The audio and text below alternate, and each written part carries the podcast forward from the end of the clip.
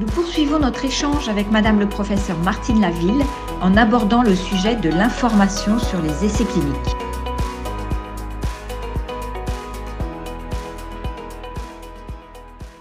Nous allons maintenant échanger sur le besoin d'information du patient concernant la conduite des recherches. Euh, pouvez-vous nous donner quelques éléments sur les, lieux où sont réalisées les recherches? Est-ce que c'est sur le lieu où le patient est soigné ou est-ce que c'est ailleurs? Euh, Pouvez-vous nous donner quelques précisions, s'il vous plaît? Alors là encore, il y a un réglementaire euh, très strict et, les lieux qui sont autorisés pour réaliser de la recherche sont des lieux bien spécifiques.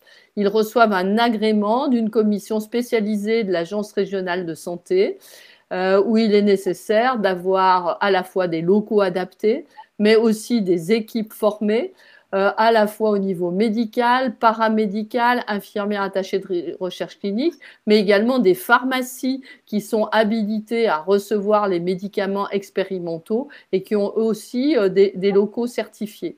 Donc en fait, il y a toute une culture recherche qui est indispensable euh, pour pouvoir réaliser l'essai. Et c'est pour ça que les essais ne peuvent pas se faire n'importe où.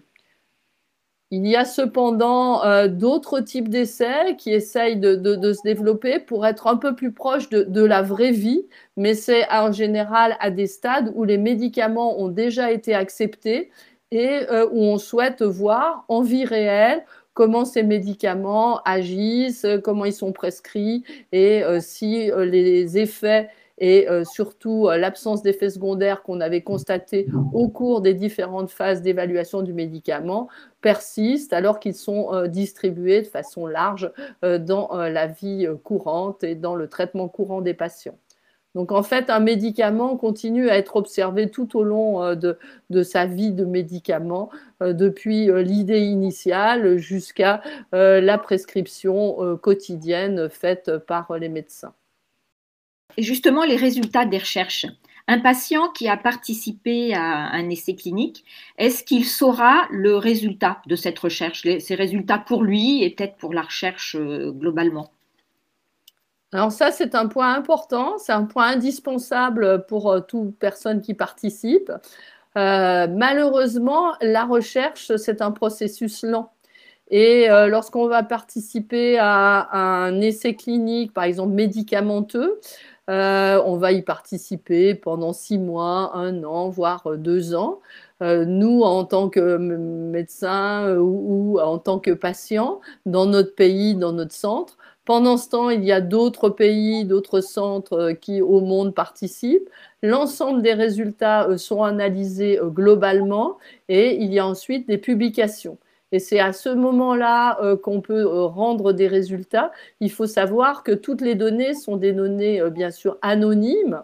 Et donc, le traitement se fait de façon globale. Et c'est pour ça qu'il y a un délai quand même assez long entre le fait de participer à un essai et le fait de recevoir les résultats. Par contre, il y a une vigilance, c'est-à-dire que euh, le médecin est informé des résultats individuels du patient et s'il y a des anomalies, soit en relation avec le médicament, soit en relation avec sa santé en général, même indépendant du médicament, ben, bien sûr, le médecin va informer le patient qu'il y a euh, une éventuelle anomalie ou un traitement complémentaire à faire.